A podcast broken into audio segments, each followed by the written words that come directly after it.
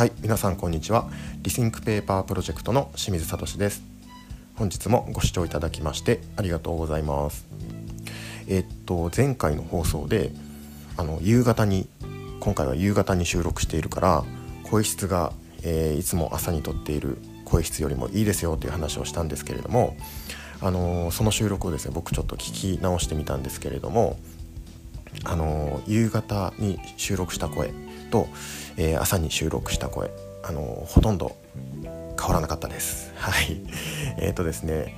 えー、ほとんどというかもう、え一緒でした。あのですね。なので前回ですね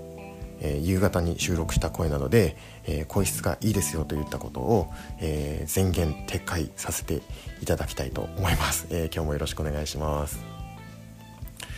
はい。今日のテーマは、え紙の材料になる木材は建築材のおこぼれというテーマで、えお届けしたいと思います。あの紙の材料になる木材ですよね。木材っていうのはだいたい70%ぐらいは輸入材に頼っています。で、えー、とはいえですね約30%は国産の木材を使っています。で、えー、とこんなデータがあるんですけれども国産の木材のうち約半分の材料っていうのが、えー、製材残材というふうに言われているわけなんですね。製材残材。あのまた難しい言葉が出てきましたけれども製材残材ですね。なんとか製日本製とかの製 に、えー、材は材木の材ですね、えー、材。で残材。残は、えー、残りの、えー、材木の材製材残材。これが、えー、国産材の約半分を占めているわけなんですね、えー、この製材残材は一体何なのかと、えー、さっきから、えー、製材残材を連呼してあのー、頭が、えー、狂いそうですけれどもこの製材残材は何なのかという話なんですけれども えっと木。木の、えー、丸太を想像してほしいんですけれども木を切ったら、えー、丸太になりますよね。丸太、えー、一般的にはやっぱり建材に使われますよね。日本っていうのは特に木材木造建築っていうのが多いですから。あのニュースでもあの出てましたよね。あの関西、え大阪万博ですか？大阪万博の、えー、建造物が、えー、木造建築としては世界最大級みたいなニュースが出てましたけれどもまさにあの木造建築ですよね。木造建築に使われる柱を、えー、切り出すために丸太の、えー、真ん中の部分を四角くこう切り取るわけですよね。でその時にあの丸太なんで真ん中を四角く切り抜くとその四隅の部分が、えー、三日月状になりますよね。三日月型になると思います。これがまさに製材残材なんですね。この部分を、えー、国産の木材では、えー、紙の原料として使っているということなんですね。なのでまあお肉に例えたら細切れみたいな感じですね。あのいいお肉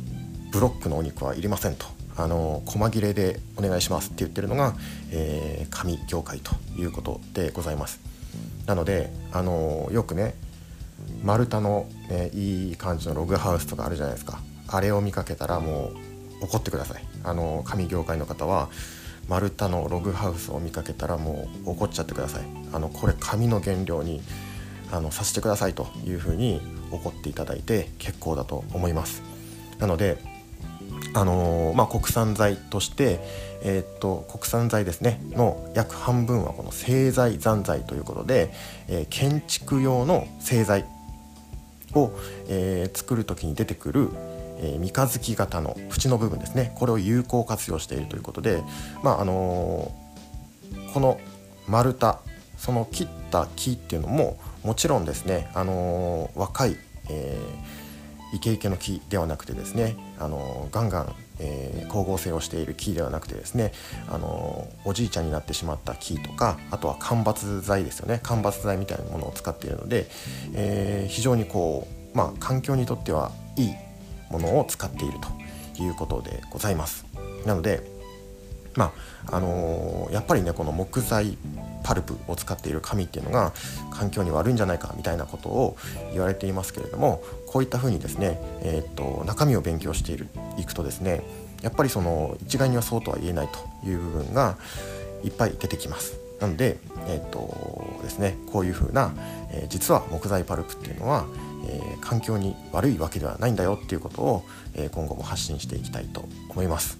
はい今日は製材残材ですね。あの木の細切れですね。